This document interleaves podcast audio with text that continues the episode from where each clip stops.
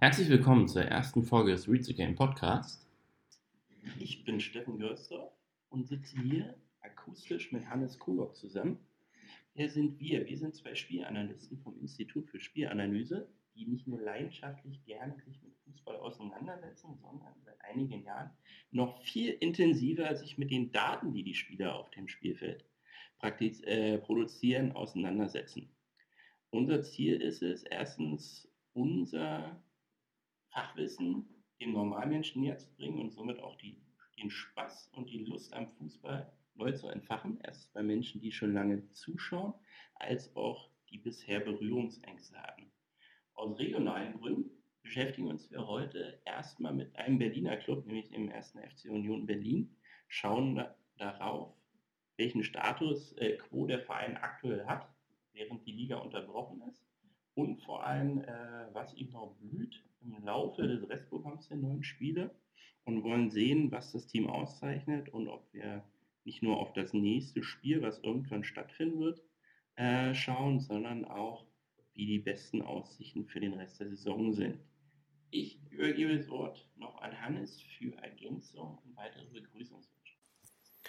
Ja, danke Steffen für die Einführung und auch von mir ein herzliches Willkommen in die Runde.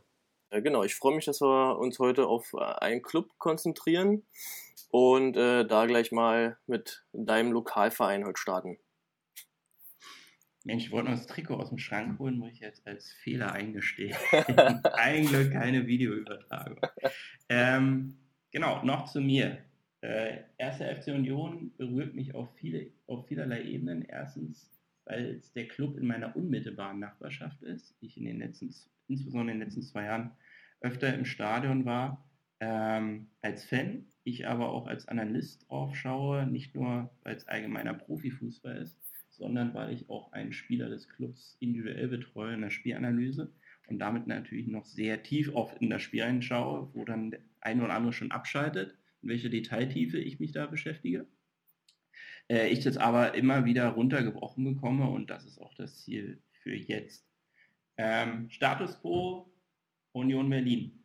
Äh, elfter Platz, 30 Punkte und 32 zu 41 Tore. Stand jetzt würde ich sagen, Bombensaison bisher äh, für einen Aufsteiger. Ja, äh, kann man nur so unterstreichen. Ähm, da so mehr oder weniger im, im gesicherten Tabellenmittelfeld ist, glaube ich, für die erste Bundesliga-Saison zum aktuellen Zeitpunkt, 25. Spieltag, ein riesiger Erfolg. Ähm, und vor allen Dingen auch, wie man die Punkte geholt hat, äh, war teilweise ja äh, von, von eindrucksvoll bis dreckig alles dabei. Ähm, aber äh, ich glaube, Punkt eins ist, man ist recht sicher momentan zumindest noch vom Abschiedskampf entfernt und äh, Punkt zwei ist, man liegt zwei Punkte vor dem Lokalrivalen Hertha BSC. Von daher, glaube ich, als Union-Fan kann man bisher damit nur zufrieden sein. Richtig wollen wir mal schauen, wie die da hingekommen sind. Also, was mir natürlich ins Auge stieß, äh, dass sie nur 32 Tore geschossen haben. Also, man muss auch mal ehrlich gestehen, äh, nur drei Teams haben bisher in dieser Saison noch weniger Tore geschossen und die sind allesamt auf den Abstiegsrängen zu finden. Ja. Ähm,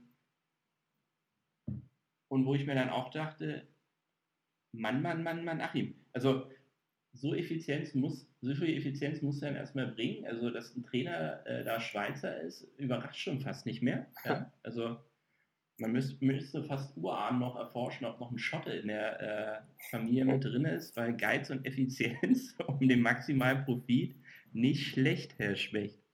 Ähm, was ist dir noch aufgefallen im Bereich Offensive? Ja, im Bereich Offensive, äh, also wie du schon angesprochen hast, die, die geringe Anzahl an eigenen Toren ähm, und wenn wir es mal eine Ebene tiefer noch ziehen äh, und auf die Torschüsse gucken, ähm, dann stehen die Unioner mit 316 Torschüssen ähm, auch im, im, im Mittelfeld, ähm, aber auch noch unter dem Bundesligaschnitt. Also der liegt bei 332, Union mit 316 und wenn ich mir jetzt die Conversion angucke, die liegt bei 9,9, also im Schnitt jeder zehnte Schuss im Tor. Ähm, also es gibt Teams, ähm, die, die nähern sich hier der, der 400er-Marke an. Davon ist Union weit entfernt. Ähm, also sie schießen jetzt auch nicht besonders häufig aufs Tor, das ist halt eher durchschnittlich. Ähm, aber der Ertrag, der Ertrag könnte halt besser sein. Was ich noch spannend fand, war, dass die ähm, 20 ihrer 32 Tore erst nach der Pause geschossen haben. Und es ist ja für mich auch immer dieses Gleichnis, wenn wir gerade beim Stichwort Schweizer Trainer waren. Favre wird ja angelastet seit zwei Jahren, dass er immer eher so einen abwartenden Fußball in der ersten Hälfte spielt, um mal zu schauen, was da so kommt. Mhm. Und Union verkappt einen ähnlichen Modus fährt, ähm, aber der sich an zwei Stellen unterbricht. Ähm, ich im Stadion als, als Fan, als auch als Analyst, äh, später dann am Bildschirm daheim, ist mir aufgefallen, dass Union unglaublich Gas gibt in den ersten Minuten. Mhm. Also in der ersten Viertelstunde geben die alles. Dafür, dass die nur zwölf Tore geschossen haben, haben sie aber, mal abgesehen von den Teams aus München, Leipzig, Leverkusen und Dortmund, mit die meisten Torschüsse in der ersten Viertelstunde abgeben. Ironischerweise dazwischen zwischen den Top-Teams und Union liegt nur noch Werder äh, mit 94 Torschüssen. Und die Gefahr von Union in den ersten Minuten ist auch darin begründet, dass sie, glaube was sind sie, fünfmal früh in Führung gegangen. Und mhm. auch da sind nur die Top-Teams und Werder Bremen äh, besser, beziehungsweise auf Augenhöhe. Und spannend finde ich, okay, man legt scheinbar das Fund in die ersten Minuten mit der Hoffnung, wir machen da ein Ding und dann herrscht erstmal Ruhe bis zur Halbzeit und dann können wir aber nachlegen in der zweiten Halbzeit. Und wenn man dann mal schaut, was Werder, Paderborn und Düsseldorf so verzapfen, also sie sind erstens nur knapp besser in der ersten Halbzeit, was Tore angeht, aber können nach der Pause nicht mehr stärker nachlegen. Wenn man sich die Verteilungen anguckt, ich glaube, nur Düsseldorf hat gleichen Wert, ich glaube, die haben äh, jeweils knapp 14 Tore oder so geschossen. Ähm, Werder Bremen schlechter in der zweiten Halbzeit und Paderborn äh, ebenfalls. Und dann auch sagen, Mensch, cool, als Aussteiger mit einem Kader, der jetzt nicht durch die Bank Erstligareife hat oder riesige Erstliga-Erfahrung, äh, in der zweiten Halbzeit in der Bundesliga immer noch nachlegen zu können. Wo ich dann auch sage, okay, wenn wir mal schauen, wie der Fußball ist, der nach Corona wieder stattfindet, da können wir auch gleich nochmal drauf eingehen, ähm, ob die diese Qualität der ersten Minuten weiterhin aufrechterhalten können. Weil in meinen Augen ist äh, das Spiel von Union, ich sag mal, simpler gestrickt als das ARM-Programm von RTL 2. Also es gibt so einen Hingucker, der muss die Leute dann catchen oder die Leute schalten entnervt ab, was bei Union so der, der lange Ball auf Anderson ist und der muss ihn dann ablegen, dann rücken alle nach und dann kommt die scharfe Flanke in den Strafraum, entweder auf denselbigen, nämlich Anderson, oder einen, der im, äh, an der Strafraumkante dann lauert, weil er notfalls den zweiten Ball holt. Und das ist so dieses Powerplay der ersten Minuten, das ist bei Anderson auch krass. Also der hat mit weitem Abstand die meisten Zweikämpfe in der ersten Liga geführt. Er mhm. rangiert da bei 405 Stück und glaube, danach kommt einer, der hat 330 oder so.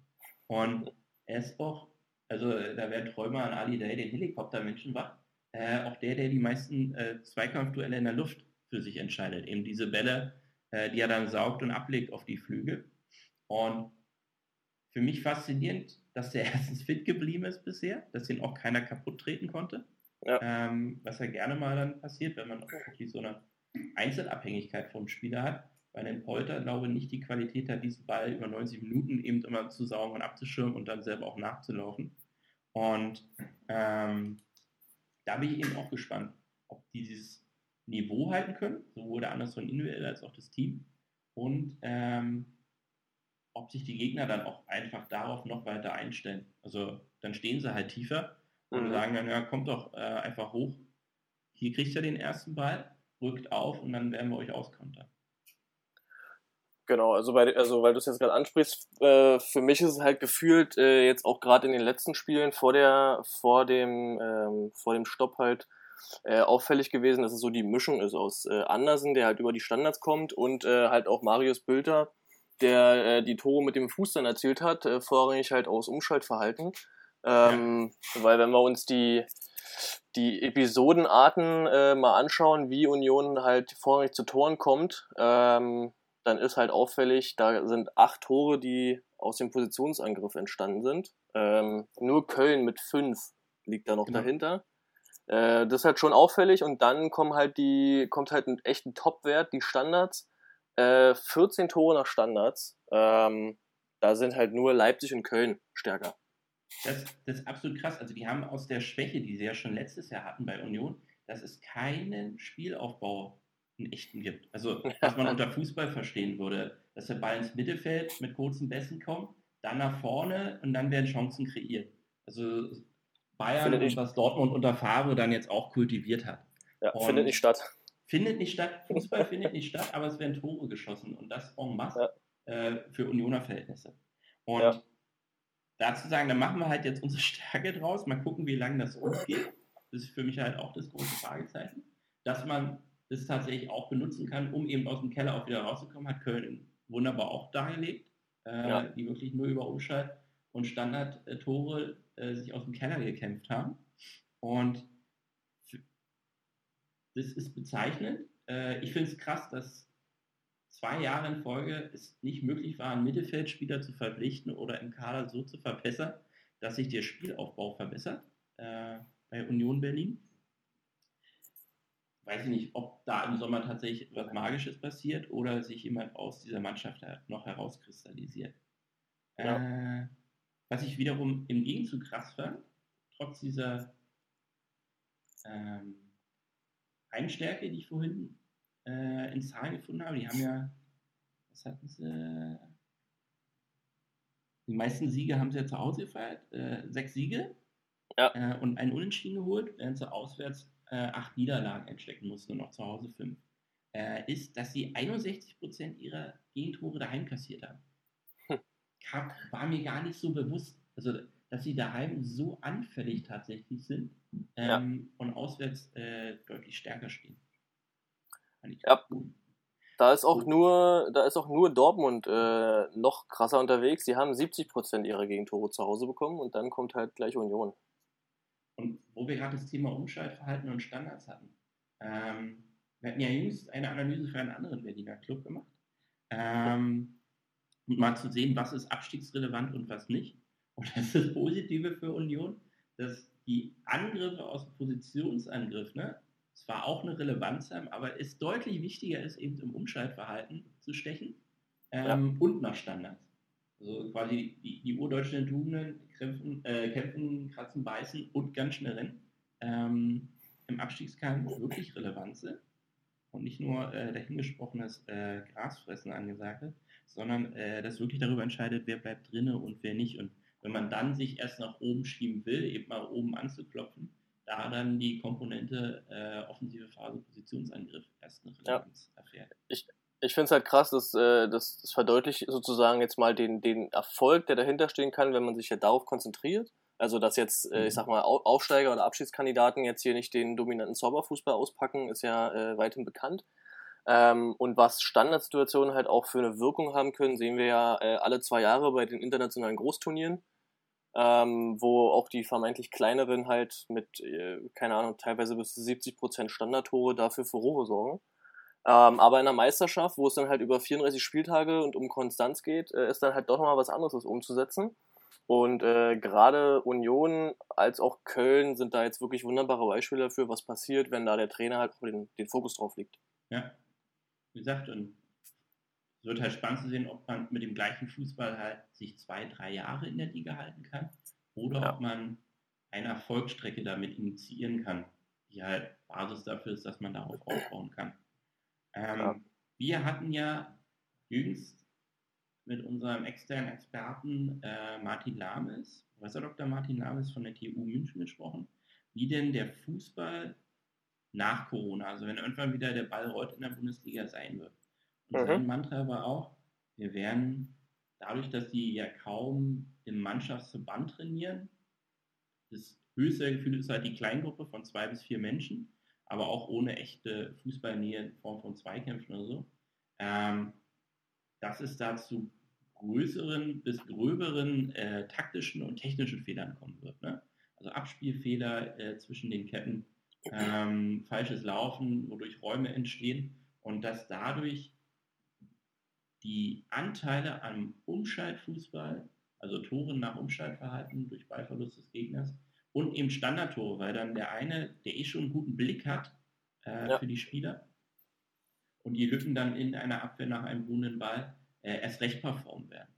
Wo man dann sagen muss, ja geil, ist der Klassenhalt quasi schon sicher, äh, wenn Union das Ding einfach nur so halbwegs den Stiefel weiter runterspielen kann, dem Anderson äh, immer noch einen Ticken schneller ist als der Innenverteidiger, der rausrücken müsste, plus äh, der Nachlaufende, der den klatschenden Ball dann holt. Das ist meine große Frage. Ähm, ob es wirklich so glatt laufen wird oder ähm, ein Einbruch kommt, weil man sein Soll schon erfüllt hat, so ungefähr. Mhm. Ist, äh, glaube ich, schwer zu pro prognostizieren. Äh, auf jeden Fall sind, glaube ich, äh, äh, Standards, äh, Stichwort äh, Trimmel und Andersen, gut mit Mindestabstand zu trainieren. Ähm, von daher, wenn, wenn da der Fokus jetzt weiter drauf liegt, ähm, dann wüsste ich jetzt nicht, warum Union mit der Leistung, die sie bisher gezeigt haben und dem, dem Erfolg halt bei Standards ähm, einbrechen sollten. Ist natürlich so, dass, dass sich die Teams mit, mit der Verteilung ihrer Tore immer äh, Richtung äh, Tendenz, also Tendenz zur Mitte, immer wieder Richtung Durchschnittswert Mhm. orientieren. Ähm, aber wir, die letzten Saisons haben, haben gezeigt, dass es immer wieder auch Ausreißer gibt, die halt dann ihren, ihren Stil auch wirklich über die ganze Saison durchziehen können. Ähm, und ähnlich, sage ich mal, wie es jetzt äh, bei, bei Bayern und Dortmund unter Normalumständen die der Anteil an offensiven Phasen, an Positionsangriffen nicht einbrechen würde, ähm, kann man jetzt, glaube ich, auch davon ausgehen, dass es bei Union nicht der Fall sein wird. Ich glaube eher, dass es von Vorteil ist, weil es halt bisher schon eine Stärke war. Mhm. Interessant wird halt, was passiert jetzt mit den Teams, ähm, die da bisher nicht so erfolgreich sind. Ähm, also wieder die, die ja vorrangig unten sind, also ähm, Düsseldorf, Werder und Paderborn. Ähm, was, wenn wir jetzt wirklich äh, Richtung Abstiegskampf schielen bei Union, weil es wird tendenziell eher nach unten als nach oben gehen, Ja. äh, halt auch, auch ein Vorteil sein könnte, dass die anderen Teams da schon vor der Pause halt schwächer waren.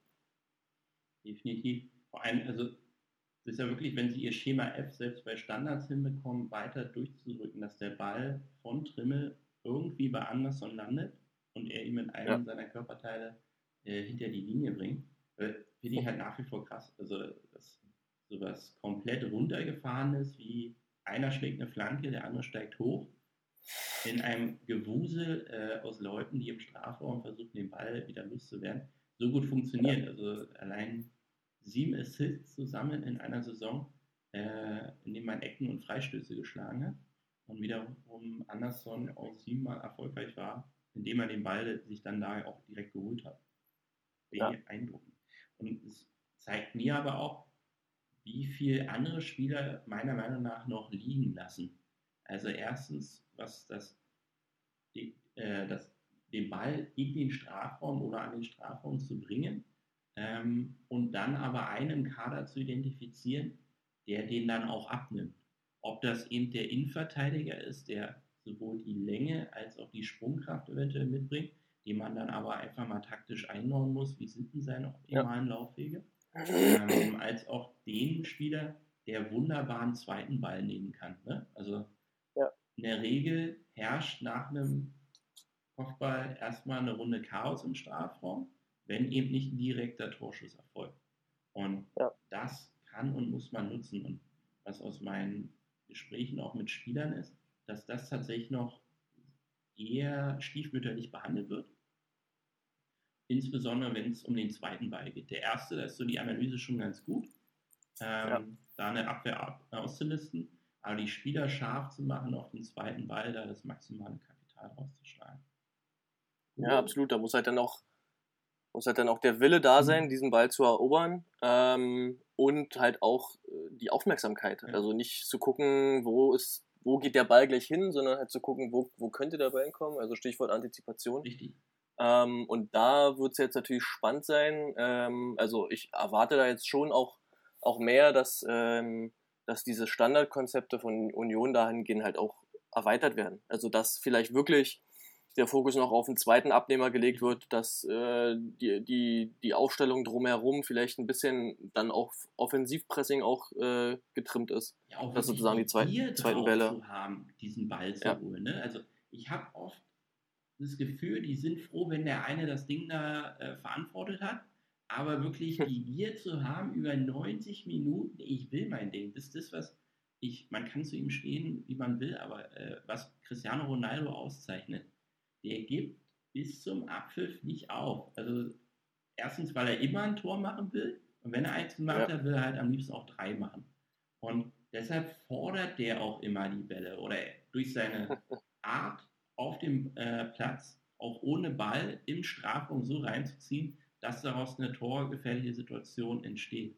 Und das ist auch, ich glaube, die, die große Grenze zwischen Spielern, die im Profibereich gelandet sind und da auch meinetwegen über Jahre gespielt haben, und Weltstars. Und deshalb sage ich auch immer, also es könnten viel mehr Tore erstens fallen und vor allem viel mehr Stars äh, kreiert werden, wenn sie den absoluten Willen dazu entwickeln. Aber dazu ja, später mehr. Frage, neun Spiele hat Union noch vor der Brust. Wie sieht das Restprogramm eigentlich aus?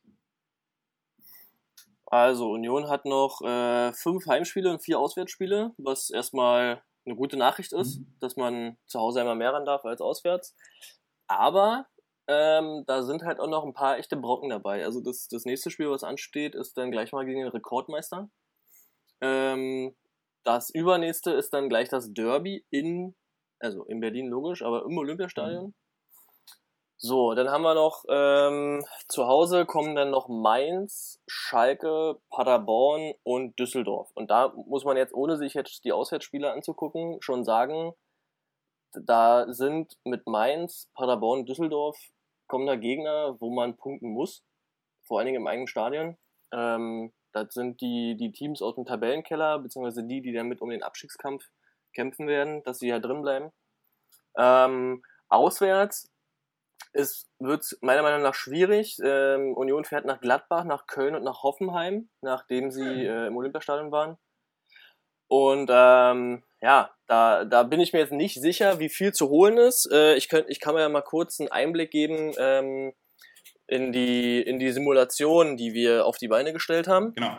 Ähm, wir hatten uns in Zeiten der Corona-Pause Gedanken gemacht, nicht nur darüber wann, weil darauf haben wir halt keinen Einfluss, äh, der Ball wieder rollt, sondern was passiert eigentlich auf Basis der Daten, wenn der Ball wieder virtuell rollen würde. Wenn wir sagen, okay, die Mannschaften haben diese und jene Stats in den letzten drei Jahren gesammelt, also aktuelle Saison und die letzten zwei Seasons.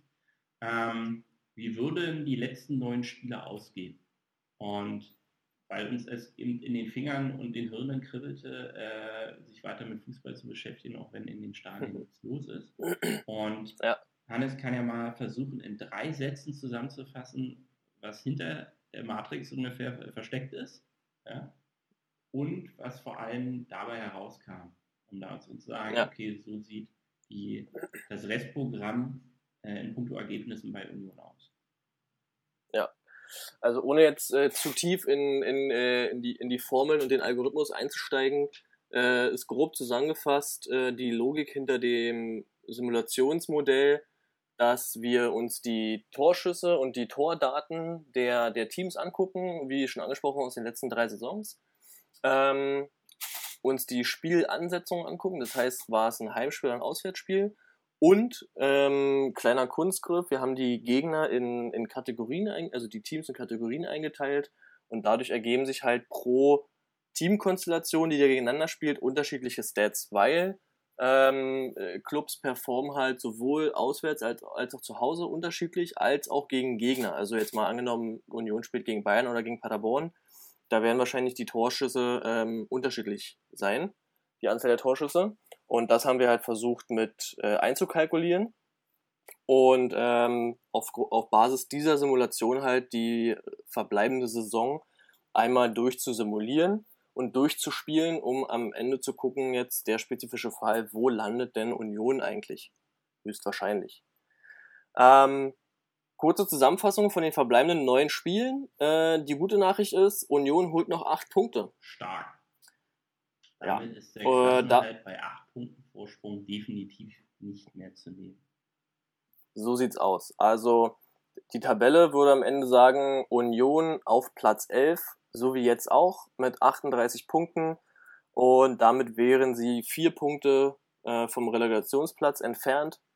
Ähm, auf dem Relegationsplatz wird äh, Düsseldorf landen, dann Werder und dann Paderborn.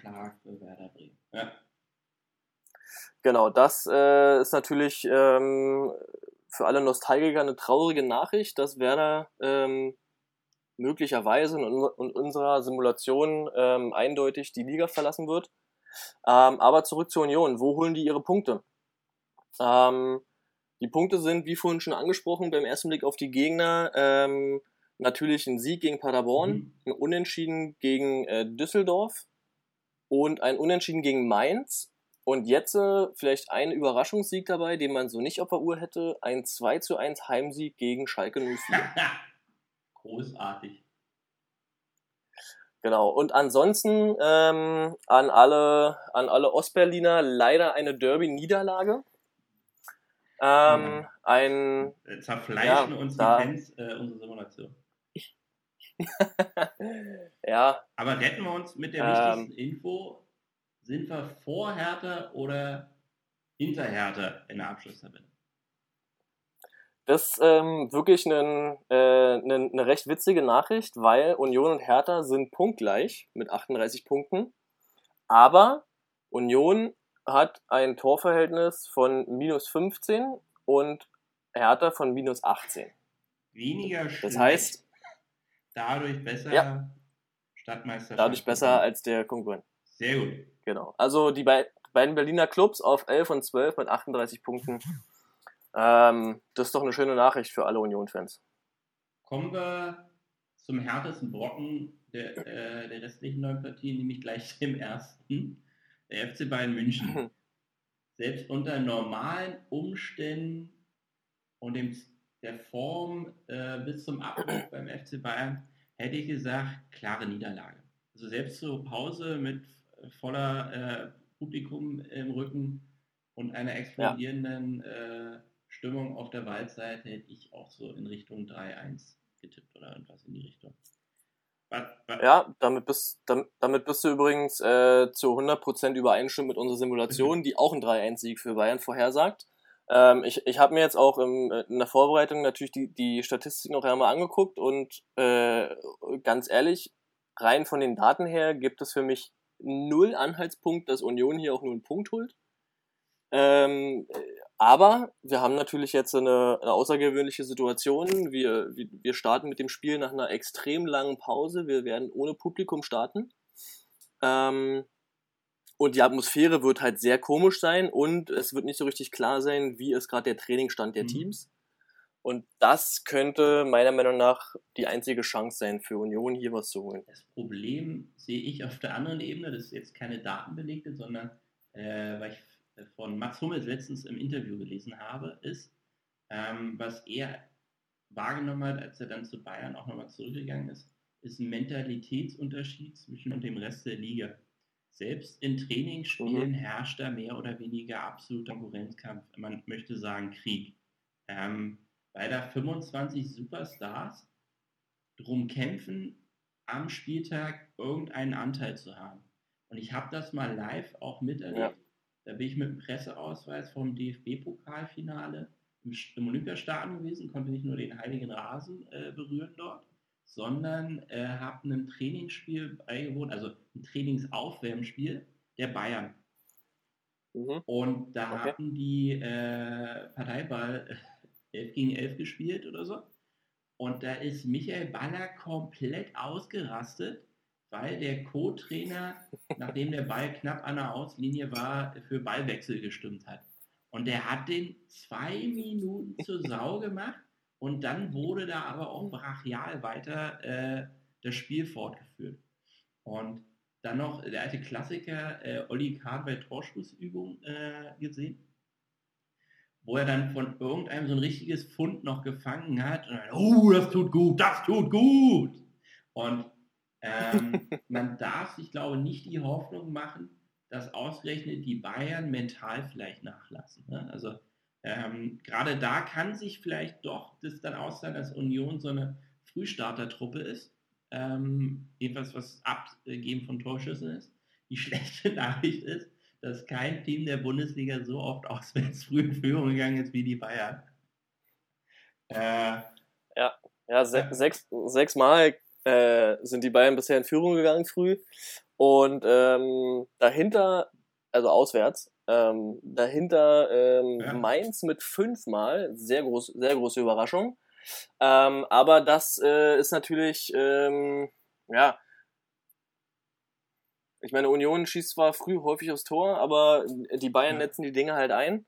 Äh, und, und was auch noch dazu kommt, ist, ähm, Bayern hat auswärts bisher in der Saison elf Gegentore kassiert. haben Ja. sie überhaupt verloren? Auswärts? Ist jetzt die Frage.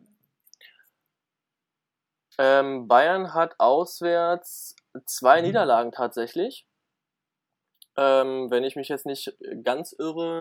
In Gladbach und in Frankfurt. In Gladbach ein 1 zu 2 und in Frankfurt, da sind sie natürlich untergegangen, 1 zu 5. Ansonsten haben die Bayern aber auswärts halt von zwölf Spielen acht Siege eingefahren. Ähm, und Union ist halt zu Hause mit sechs Siegen natürlich ganz stark mit dabei. Also davor sind halt nur die Top-Clubs, Leipzig, Leverkusen, Gladbach, Bayern, Dortmund. Aber Union ist halt zu Hause auch so ein äh, Hop- oder Top-Team. Die haben, äh, entweder spielen sie auf Sieg oder es gibt halt eine Niederlage, lediglich ein Unentschieden bisher. bis zu dem Unentschieden, immer Und, wenn ähm, 1-0 gefallen ist, haben sie auch gewonnen. Also wirklich tatsächlich, äh, Ja. Führungsqualitäten waren gefragt, wenn sie 1-0 in Führung waren. Und erst die Wolfsburg-Partie äh, kippte diese wunderbare Statistik, als man einfach mal noch 2-0 Vorsprung aus der Hand gab. Also alle Problematiken rund um das Hm. Spiel mal ins Grad gedrückt. Fand ich äh, einen geilen Ja. Step bis dahin. Auch weiterhin. Lassen wir mal einen Funken Hoffnung aufkeimen. Wo können die Bayern überhaupt gepackt werden? Und wie passt es zu dem Muster, wie Union spielt? Ja, da ist natürlich schwierig, ein Match zu Mhm. finden. Ähm, aber wenn, wenn die Bayern verwundbar sind, dann natürlich das alte Lied im Umschaltverhalten. So kassieren sie 46% ihrer Gegentore. Ähm, auch wenn es halt auswärts nur elf sind. Ähm, Union im Umschaltverhalten selbst geschossen 10 Tore bisher. Das macht einen Anteil von 31% aus.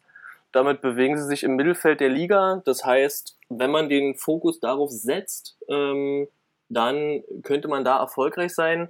Ansonsten ist die, die schlechte Nachricht, ähm, im, Positionsangriff sind die Bayern nicht zu knacken, was auch dazu passt, Mhm. dass Union so die Tore nicht schießt. Das heißt, entweder ähm, sind die Bayern halt durch den Standard zu kriegen mit acht Gegentoren bisher oder halt noch besser im Umschaltverhalten, wo dabei da jetzt der, die Frage ist, worauf legt Union in der Vorbereitung den Fokus. Und da, äh, auch wenn wir jetzt nochmal an das Interview mit, äh, mit Martin Lames zurückdenken, äh, könnte ich mir eher vorstellen, dass sie den Fokus auf die Standardsituation liegen, legen, weil die, das Mannschaftstraining aktuell halt einfach nicht so wie gewohnt Und stattfinden ich kann. sag dir, der Hauptjoker von Union ist ein Extertaner, der nun mit Union gar nichts am Hut hat. Aber er heißt Jerome Boateng, der dieses Jahr wirklich phänomenal zurückgekommen ist, was viele Werte auf den Platz angeht, obwohl er selbst da noch runtergemacht wurde von den Experten. Aber da ist Union auch unschlagbar, nämlich im Umschaltspiel ist kein Team schneller in der Bundesliga. Die brauchen fünf Sekunden für ihr Umschaltspiel. Und ich möchte mal das Laufduell Bülter gegen Boateng sehen. Der beendet zwischendurch zweimal seine Karriere und da hat Bülter schon längst eingeschenkt. Ich sage dir, Union geht in Führung oder schießt mindestens durch so ein Bülter Umschalttor, äh, machen die eine Bude.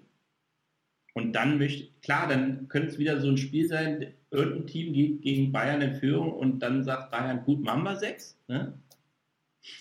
Aber kann auch anders eben laufen. Und sei es, dass der bittere 1-1 Ausgleich äh, kurz vor Schluss ist. Weil Boateng, wie gesagt, äh, mit Ja. dem Akku roter äh, im Bereich ist als sein eigenes Trikot. Und Böter sagt, ich kann meinen Kopf gar nicht ausschalten bei Müdigkeit. Äh, ich renne halt einfach 90 Minuten durch und werde dann vom Lasso eingefangen und dann wieder in den Mannschaftsbus gepackt. Was, was, was ich mir auch gut vorstellen könnte, das wäre ähm, wäre so eher aus, aus Bayern-Sicht so ein, so ein äh, so ein typischer Spielverlauf, wie wir es ja auch vor allen Dingen in, zu Beginn der Saison unter Nico Kovac häufiger hatten. Äh, man geht halt schnell in, in Führung, vielleicht mit zwei Toren sogar, und fühlt sich dann zu schnell, zu sicher. Und dann kommt halt ein so ein, so ein Stich von Union, so zum Anschluss. Und dann Mhm. wird es da hinten raus halt nochmal spannend, weil die Bayern es halt nicht hinkriegen, das Ding einzunetzen und, und, und abzuschließen. Ähm, und ja, dann nach hinten raus vielleicht doch nochmal irgendwie das Unentschieden auf der Kippe steht. Wobei, äh, wie du schon gesagt hast, bei Bayern, da ist sozusagen ein Haifischbecken. Da werden alle heiß sein, dass es weitergeht. Alle wollen ihre Stammplätze haben. Wir müssen ja auch äh, jetzt mal unabhängig von der, von der Situation und wie es jetzt weitergeht, erstmal davon ausgehen, dass auch ähm, früher oder später die Champions League halt weitergeht. Und gerade was denn die internationalen Topspiele angeht, da will natürlich jeder dabei sein. Schöner Schlusspunkt. Dann würde ich die Union-Hymne an diesem Punkt nochmal zitieren. Den Sieg vor den Augen, den Blick weit nach vorn, ziehen wir gemeinsam durch die Nation. Und für Union als Fazit definitiv das auch im nächsten Jahr in der Bundesliga. Und mein individueller Tipp ist, sie werden den Bayern wehtun. Vielleicht final mit einem Sieg, glaube ich nicht. Ist aber in meiner Fanseele tief verwurzelt, dieser Wunsch. Ähm, dein Schlusswort. A zu der Partie und deine Prognose für Union. Ja, also mein, mein Schlusswort ist, dass man vielleicht doch einen Funken Realismus beibehalten sollte. Äh, ich glaube nicht, dass Union in dem Spiel was holt. Dazu sind die Bayern zu, zu abgezockt. Ähm, und in der Prognose für Union für die Saison ähm, würde ich mich jetzt einfach mal wohlgestimmt an unsere Simulation halten und sagen, Union hat mit dem Abstiegskampf nichts zu tun und landet vor den Hertanern. Dann liegt es an mir, das absolute Schlusswort zu sagen, denn damit endet die Folge. Wir hören und sehen uns bei nächster Gelegenheit in der nächsten Folge des Read the Game Podcast. Welchen Club wir dann in den Fokus rücken, verraten wir natürlich jetzt noch nicht. Soll ja auch ein Cliffhanger sein. Und ich verabschiede mich in die angeschlossenen Rundfunkanstalten. Bis dann. Tschüss. Macht's gut, ciao.